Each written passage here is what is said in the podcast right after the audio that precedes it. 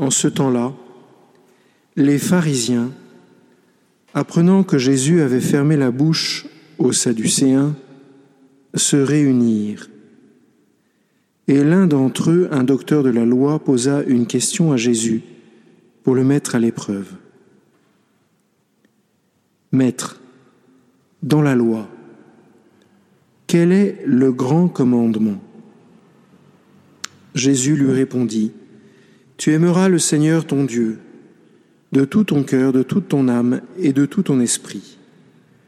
Voilà le grand, le premier commandement.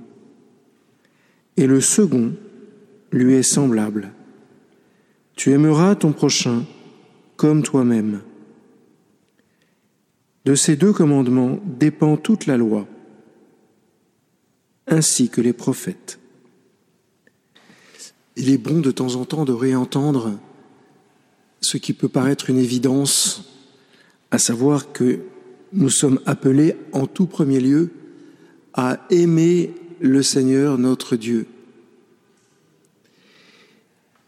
C'est le premier commandement de la loi, aimer le Père.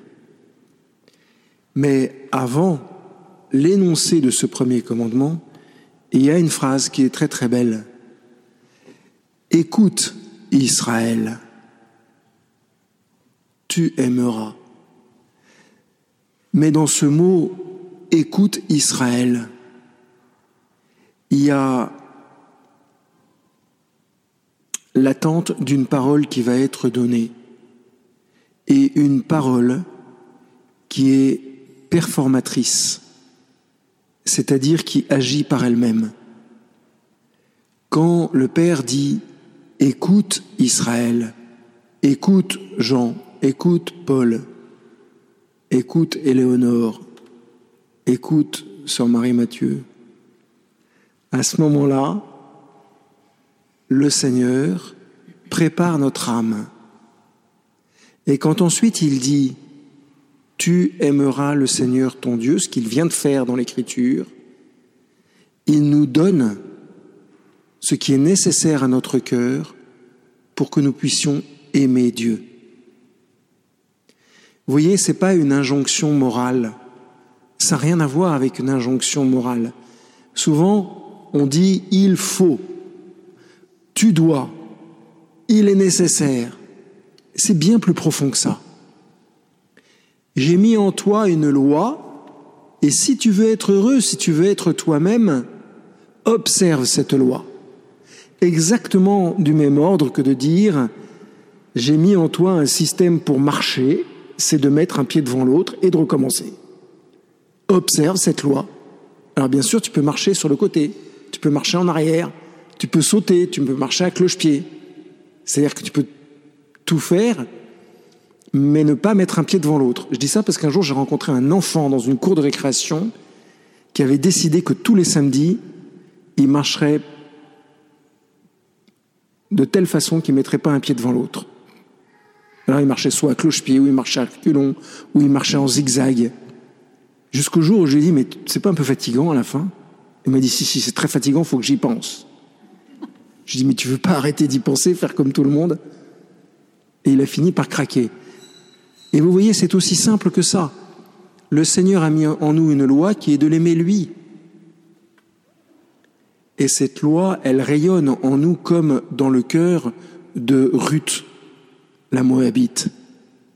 Parce que ce que fait Ruth vis-à-vis de sa maîtresse, c'est exactement ce que le Seigneur nous demande de faire vis-à-vis de lui. Je vous redis ces paroles extraordinaires. Car là où tu iras, j'irai. On s'adresse à Dieu. C'est vous qui parlez à Dieu. C'est moi qui parle à Dieu. Là où tu iras, j'irai, Seigneur. Là où tu t'arrêteras, Seigneur, je m'arrêterai. Ton peuple, Seigneur, sera mon peuple. Et ton Dieu sera mon Dieu. C'est-à-dire que ce qu'elle est en train de faire, c'est tout simplement de se donner. Elle se donne, comme un époux se donne à son épouse, comme l'épouse se donne à l'époux. Elle se donne. Et c'est quoi le don des époux? Si ce n'est le reflet du don du Père à son peuple, du don du Père au Christ, du don du Christ au Père. Vous voyez, ce que nous venons d'entendre est une nouvelle extraordinaire pour chacun d'entre nous. Le Seigneur, le Dieu Tout-Puissant,